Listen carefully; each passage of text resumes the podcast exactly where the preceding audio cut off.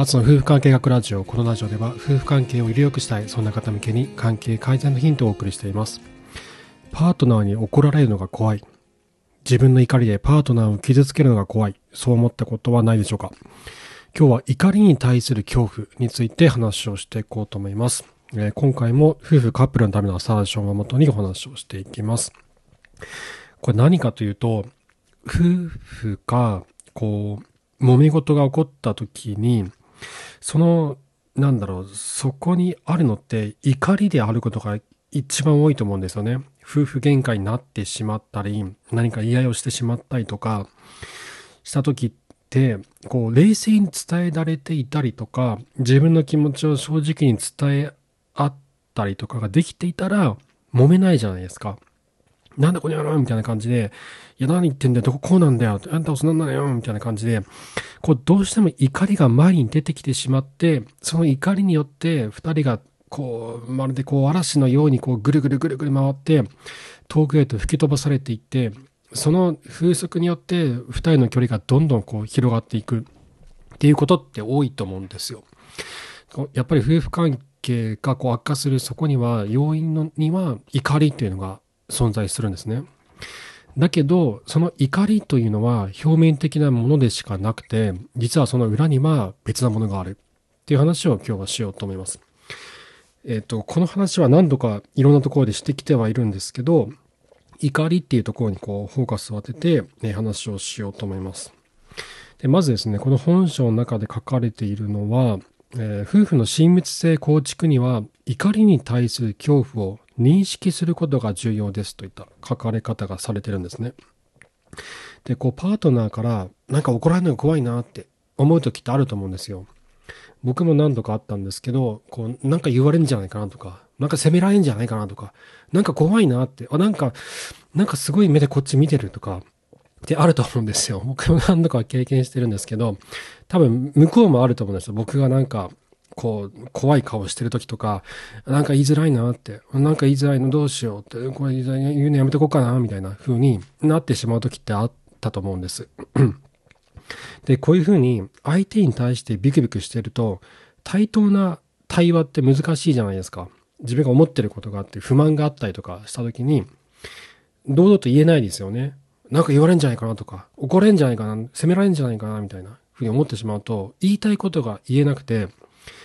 本当だったらこう、夫婦の、なんだろう、改善しなきゃいけないポイントがあるにもかかわらず、そこに踏み込めないってことがどうしても起こっちゃいますよね。でだから、夫婦の親密性構築には怒りに対する恐怖を認識することが大事だと。そこには怒りに対する、自分は怒られることを怖がってるんだ。怖いんだって。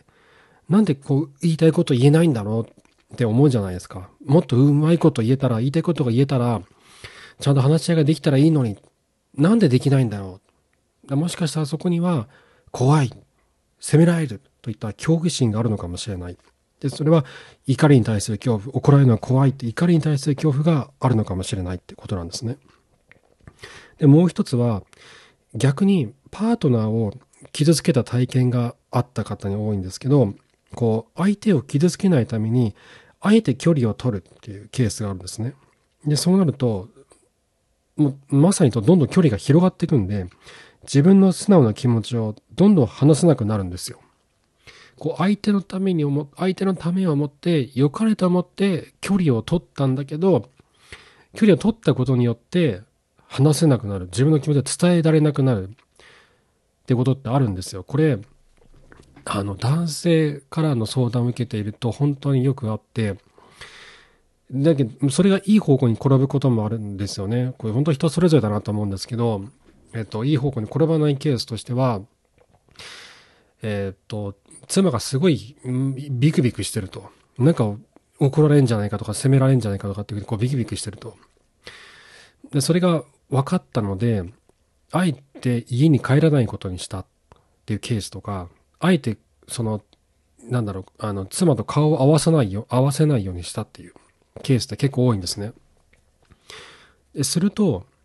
こっちとしては、男性側としては、距離を取っで、怖いと思うから、じゃあ会わないようにした。距離を取るように取るようにした。なんか俺と会うと、こう、なんかイライラするとか、嫌だって言うから、じゃあ、じゃあ会わないようにしよう。それがきっといい方法なんだろうと思って、良かれと思ってやるんだけど、向こうは、なんで全然手伝わないのっていうふうに、そういった、なんだろう、全然思ってること、こっちが考えてること、違うことを向こうは思っていて、家庭を避けてるとか、家庭から逃げようとしてるというふうに捉えてしまったり、彼女の中でこう思ってる思いが相手に夫に対する恨みとか不満っていうのがこうくすぶり続けてどんどんこう固く結晶化していってしまったりとかっていうことが起こるんですね。で男性側からしたら良かれと思ってやってるからああ大丈夫なのかなってこう安心してるんだけど実は逆効果になっていてえっ？もうえどどういうこと？え、もう離婚しててどういうこと？みたいな風になってしまうってケースもあるんですね。でだけど、そのうまくいくケースとしてあるのが、えっと、妻が望んでいることが見えてきたパターンっていうのはうまくいきやすいなと思ってて、何かっていうと、家の中のことを家事とか育児をずっと夫がやってなかった。じゃやろうと。妻がいろいろ言われてやろうと思った。いろいろやった。やったんだけど、ちょっと、む、あの、むしろ迷惑だから、ちょっとやめて。あなたは会話もしたくないしっていうふうになった時に、全部こうスッと全部やめるんじゃなくて、様子を見ながら、あ、ここまでだったら、うちの妻はいいんだな、いらしてくれるんだな、ここはやってほしいと思ってるんだな、あ、これはやんなくてっていいんだね、やってほしくないんだなっていうのを、こう、なんだろう、相手の様子を伺いながら、こう、詰めていくんですよ。どこまでだったら、あの、関われるんだろうっていうのを、これがね、ちゃんとお互いに冷静に話し合いができればいいんだけど、それが難しい場合に、こういったやり方をして、こう、ちょっとずつ距離が縮まっていくっていうケースがあったんですよ。ああ、なるほどなと思ったんですよね。その、で、この時に大事なのって、相手が何を感じているのかっていうのを、冷静にこう、こっちが察知しようとしてるんですよ。だから向こうは嫌がらないんですよ、そこまで。で、気がついたら、なんか助かってるな。ななんでなんだろうって思ったら夫が変わったからなのねって思うんですよ。だけど夫が変わったっていうそこをもうちょっと紐解いていくとどこまで妻と距離を縮めたらいいのかどこまで自分はこの家庭の家事に対して関わっていったらいいのかってことを妻とののその非言語なコミュニケーションの中で獲得していったんですよその距離感を。っていうケースもあってまあ、いろんなケースがあるんですけど、で、話を戻すと、えっ、ー、と、パートナーを傷つけたくないという思いから、あえて距離を取ることによって自分の素直な気持ちを話せなくなってしまうというケースがあると。で、なんでこうなるのかって思うじゃないですか。いやいやいや、ちゃんと距離詰めろよって思う女性もいると思うんですよ。ちゃんと向き合えよと。ちゃんと私と向き合えよと。と思う人もいると思うんですよ。あと、なんでそんな、そう怒るのとかね。あとなんでそんなビクビクするのって思う人もいると思うんですよ。そんなビクビクしてたら話し合いにならないじゃんって思う人もいると思うんです。じゃあなんでそうなるのかっていうと、これもやっぱり前回の話と同じで、原家族での体験、自分が生まれ育った家庭での体験っていうのがすごく大きく響いてるんですよね。自分の家族の中に怒ってばか怒ってばっかりの人がいる場合というのはこう自分がたくさん傷ついてきたから怒りを避けようとするようになるんですね。なるべく関わらないようにしようって。なんか怒ってる人から離れようと、やめよう、話す、話すのやめようっていう風になっていく。で、それと夫婦関係の中でも無意識な相手の怒りをこうスッて避けたりとかするんですね。でこれってその人が子供の頃に生き残るための最適な戦略だったんですよ。生存戦略だったんですよね。でこの人のが悪いわけではないんですよ。その人に非があるわけじゃなくて、そういうふうになってしまったっていうだけなんですよね。だけど、夫婦になった時に、それが問題へと発展していくっていうことなんです。あと、自分が生まれ育った家族がほとんど喧嘩しない。全然喧嘩しない。だけど、あの、仲がいいんだったらいいんですよ。仲がいいんだったらいいんだけど、何か葛藤が起こった時に、それを見て見ないふりをしてしまったりとか、もう臭いものに蓋をするみたいな感じで、もう放っておく、そういった家庭環境だった場合、そこで育った子供も葛藤を避ける傾向が強くなってしまって、怒りの感情の扱い方がわからないっていうふうになるんですね。どうやったらいいんだろうってこのなんかこう、ムカーってする感情、どうやってこう対処したらいいのってこう学べる場所がなかったんで、扱えなくなるんですね。といったことがこの本書では書いてあるんですけど、僕はほとんどの家庭そうなんじゃないかなって思うんですよね。ほとんど、まあ全部の家庭が怒ってばっかの人がいたってわけじゃないと思うんですけど、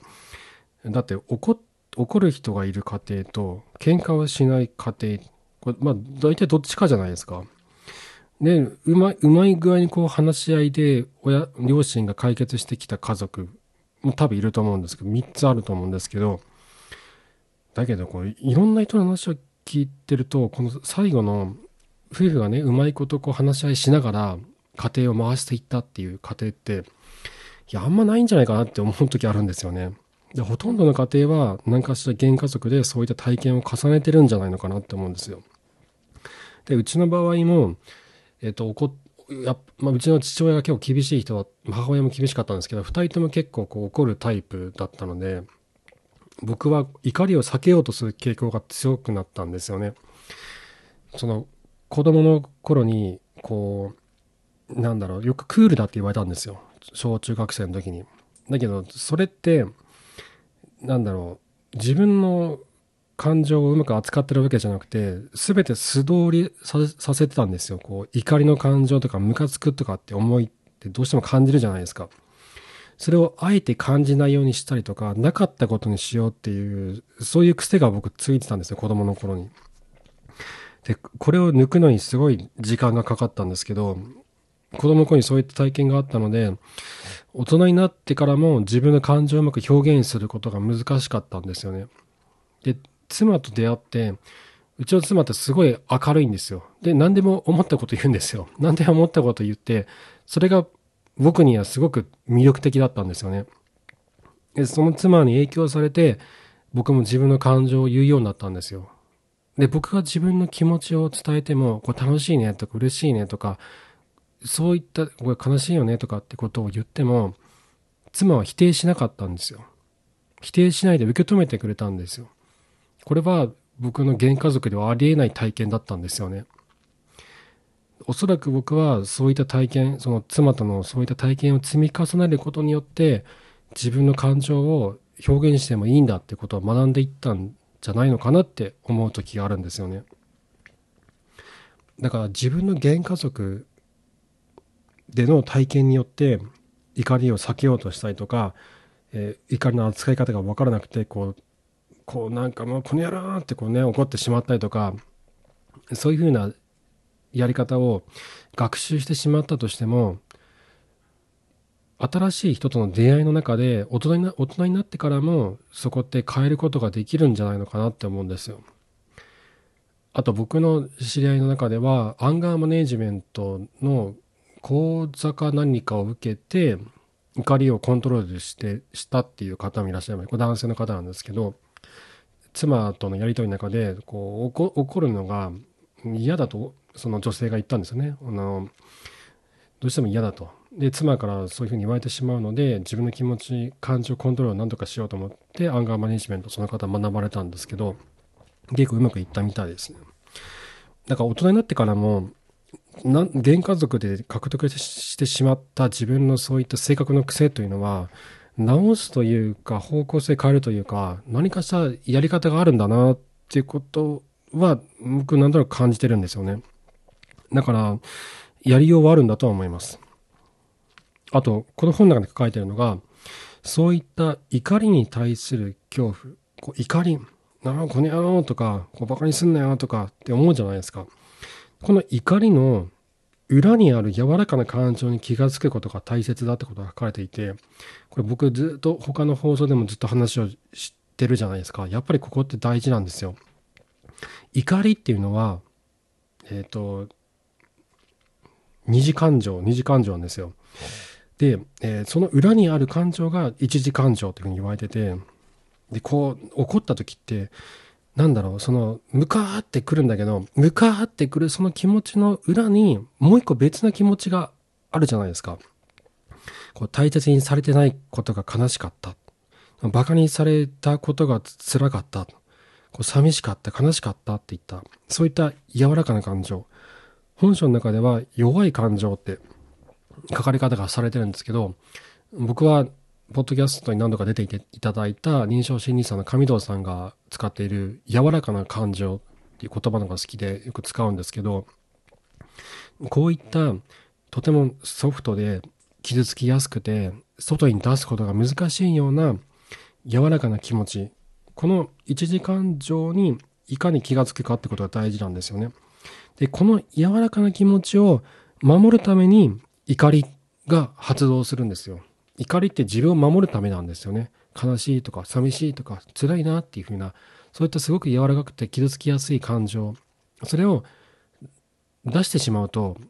傷つけられるんじゃないかと。自分がこうなんか、えっ、ー、と、ひどい扱いされ、なんだろうな、誰かから傷つけられるんじゃないかって思うんですよ。これノートの記事でも確か書いたんですけど、自分の柔らかな気持ちを外に出すことってすごい怖いことなんですよ。誰かに傷つけられるんじゃないか。自分がそういった社会的苦痛を得るっていった体験って、身体的苦痛と同じあの脳の部位が活性化するんですよ。だつまり、心理的に傷つく体験というのは、身体的に傷つく体験と同じなんですよ。日本刀で、こう、なんかす、こう、こう殺すぞみたいな感じで、日本刀を持った恐ろしい男が、こう、うわーってこう、切りかかってくる、みたいな気持ちを感じるんですよ。自分の素直な気持ちをさらけ出そうとした時って。怖いじゃないですか、普通に日本刀を持った人が追いかけてきたら。でその、そこから逃げるために怒りっていう二次感情が発動するんですね。なので、柔らかな感情を理解して表現することが大切だということなんですね。であと本書の中で書いているのは、こういった怒りに対する恐怖を感じる時っていうのは、あと自分は怒りを感じる時というのは、夫婦がうまくいっていないことのサインだっていうふうに書かれてるんですね。で、ここで僕思い出したのが、えっと、いろんな男性、あと女性からも話を聞くんですけど、特に男性がおっしゃってたことで、あ、これ、あれかなと思ったのが、妻からこう言われたことで、自分何とかしたいと思いましたっていう話があるんですね。関係性改善したいと思いましたって。でそのきっかけとなった妻の言葉というのが、例えば、私はあなたがこれこれこういうことをしたことで、とても傷つ傷ついた。ですとか、あなたのこれこれこれに対してとても怒りを感じる。とても許せない。こう、腹渡が煮えくり返るほどの怒りを感じる。といったような自分の心の中にあるそういった弱い感情を伝えた場合なんですよ。で、まあ、怒りを感じるっていうのは二次感情ですけど、その裏にあった傷ついたとか、悲しかった、辛かったといった思い。あと、怒りに、怒りを感じたっていうふうに言われて、え、マジか。うちの妻そんなに切羽詰まってたのかとか、あ、そんなふうに思ってたんだっていうふうに気がついた男性って多いんですよね。で、これって、そこの怒ってる、怒ってるんだって気持ち、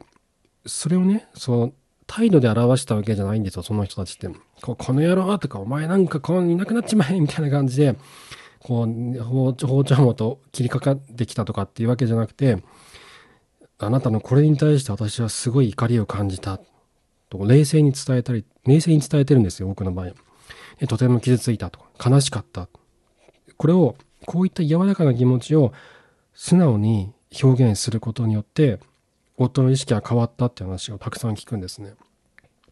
ここから会計改善していくのはとても難しいですけど、大変なんですけど、だけどそうやって気がついたっていうケースが多いんですよ。だから、夫の気持ちを変えたいとか、えっと、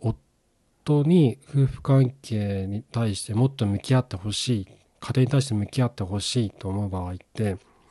こういった言い方するといいと思うんですよね。これ、あなたがこれこれこういうことしたことに対して、私はとても傷ついた。体が引き裂かれるような寂しさを感じたとかこれこれこれに対してとても怒りを感じたもう腹渡が煮えくり返るほどの怒りを感じたそういった言い方伝え方をすることによってやっとこう向こうが受け止めやすくなるっていうことがあるんじゃないのかなって思ったんですよね。であとですねこのじゃあ怒りに対してどういった対処したらいいのかどうやって受け止めたらいいのかっていうこと気になるじゃないですか。で、これに関しては、夫婦カップみたいなアサーションの最後の方に書いてあるんですよ。で、今ね、ここだけちょっとパッと話をするんですけど、ここに関しては、この本の内容を、僕まだ半分ぐらいしか説明してないので、この本の内容を、この後の別な放送、別な回でどんどん僕話してきますんで、そこを全部話した後で、最後にもう一度怒りに対する対処について話をします。でそこまで聞いていただければ、僕もこうやって話をすることによって自分の中で、えっと、咀嚼して、理解して、っていうことができてるんですよ。誰かに伝えることによって理解できるっていうのがあるから、だから最後の方で、また最後の回でね、また話はするんですけど、簡単に話をすると、えっ、と、パートナーの怒り、パートナーの怒りへの対処。向こうが怒ってると。夫が怒ってる。妻が怒ってる。その感情にどう対処したらいいのか。これ5つありまして、パートナーの感情であることを忘れないこと。えー、怒りに感染しない。笑ってごまかそうとしない。聞いて理解しようと努める。怖い。あ、困る。怖い。傷つく。冷静に考えられないっていうことを伝える。この5つがパートナーの怒りへの対処として書かれてるんですね。で、ここだけ読んでもちょっと理解が難しい部分あると思うので、えー、この後何回かにわたってアサーションについて話はしてきますので、その中で最後にまた改めて怒りに対する対処について話をしようと思います。今回は、えー、パートナーに怒られるのが怖い。パートナーを傷つけるのが怖い。そういった怒りに対する恐怖が夫婦の親密性構築を阻害していると。で、そこを解決するためにどうしたらいいのかというのは、怒りの裏にある柔らかな感情、これを自分が理解して相手に伝えていくってことが大切だという話でした。少しでも参考になれば幸いです。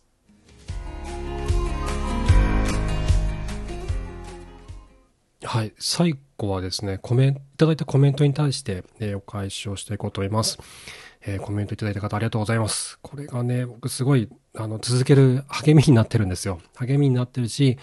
あ、こういうところで困ってるんだっていう新しい気づきにもなるので、えー、いただけるとすごく嬉しいです。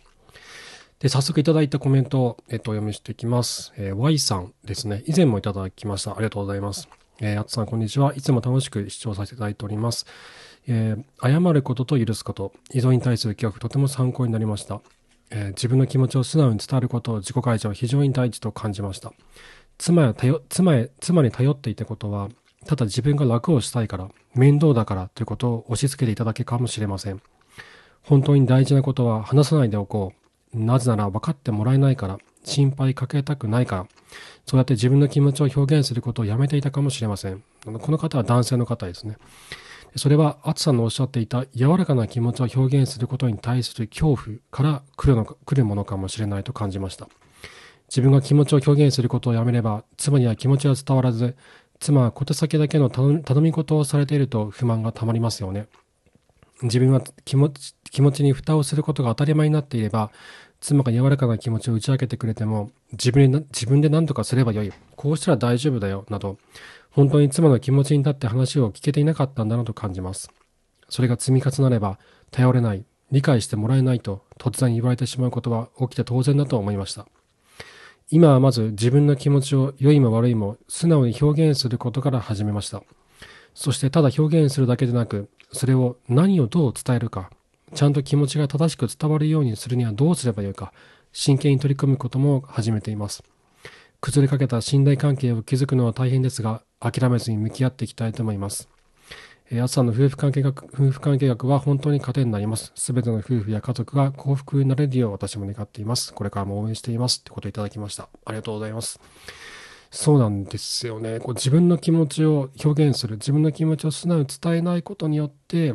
あの妻には全然伝わらない、もうなんか表面的なだけのやり取りをしてしまってるっていうふうに捉えられてしまって、なんかこの人頼れないなって、分かってもらえないなっていうような感覚を抱かれてしまうっていうことがとてもたくさん起こってくるんですよね。だそこに気がついて、いかに早く自分に、自分の気持ちを妻に伝えていくかっていうことが大事なんだろうなって僕も思っています。うまくいくよう僕も祈っています。えっ、と、続きまして、海ぶどうさんからいただきました。ありがとうございます。え女性の方ですね。夫との関係がうまくいかなくなってきたなと感じ始めたので、ポッドキャストで夫婦関係で検索してこのチャンネルに出会いました。子供の寝かしつけをしながらイヤホンで過去の放送を4回分ほど聞きました。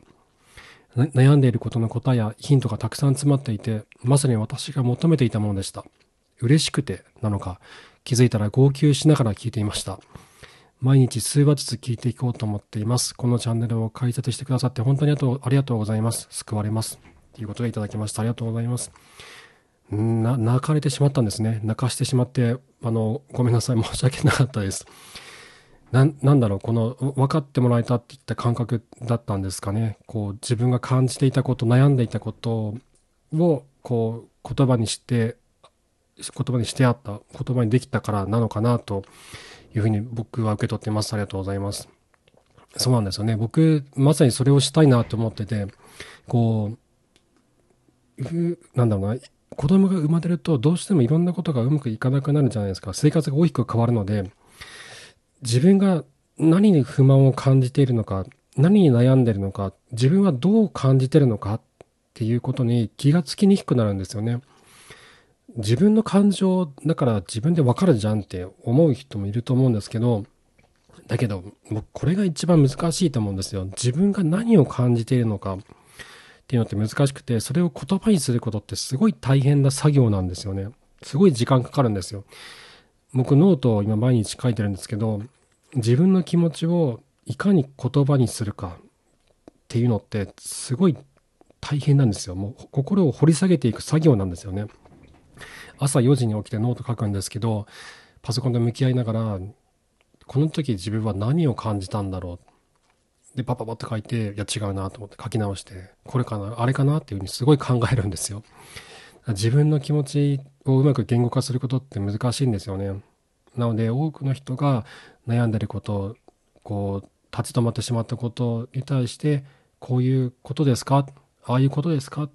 じゃあこういうふうにしてみてはどうでしょう？こういうふうに考えてみてはどうでしょう？ってことを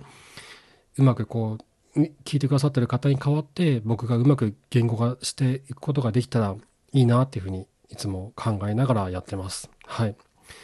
えー、コメントありがとうございます。みぶとうさん。で、続きまして、えっ、と、あ、トニーさんって方ですね。はい、ありがとうございます。えー、480話の配信を視聴しました。男性が一人で家庭を失っていくことに対する恐怖、その恐怖から妻に対して自立を促す、とても自分自身の現状況を言語化されるようでした。二人目が人目が生まれて家族が増えた中で、どのように稼いでいくのか、それが夫婦で食い違いがあり喧嘩をしました。妻に働いてほしい、経済的に支えてほしいと思う自分は、一人で養っていくことに対しての恐怖心があるのだとすっと納得しました。今は、転職活動や副業を始めていますが、その恐怖の克服のためには、おそらく金銭的に余裕が出たら解消するものではないかも、ないかもと思っています。夫婦が対等な立場で、金銭的な負担がヒフティヒフティであるという意味ではなく、この稼ぎ方がいいよねと納得がいくための夫婦関係の構築を模索中です。ということでいただきました。そうなんですよ。これ僕もね、全く同じなんですよ。僕にいろんなこう悩みが、もうお金に対していろんな悩みがこうあっち行ったりこっち行ったりするんですけど、こう、俺一人でやってけんのかなって、稼げんのかなっていう不安がめちゃくちゃあったんですよね。あの、双子妊娠が分かった時って。お金がダブルでかかるし、これやってけんのかなと思って、まあその当時働いてた会社は、えっ、ー、と、やってけないことが明らかに分かってたので、労働時間もめちゃくちゃで、あの、週に2日は徹夜で、朝9時から夜の12時、終電まで働くのが当たり前だったんですよ。で、終電まで働いてないと、あいつ仕事しないっていうふうにこう刺される、刺される現場だったので、まあね、これや、あと給料もね、低かったので、もう絶対やっていけないなと分かってたんですよ。それもあってすごい不安だったんですよね。で、ここと、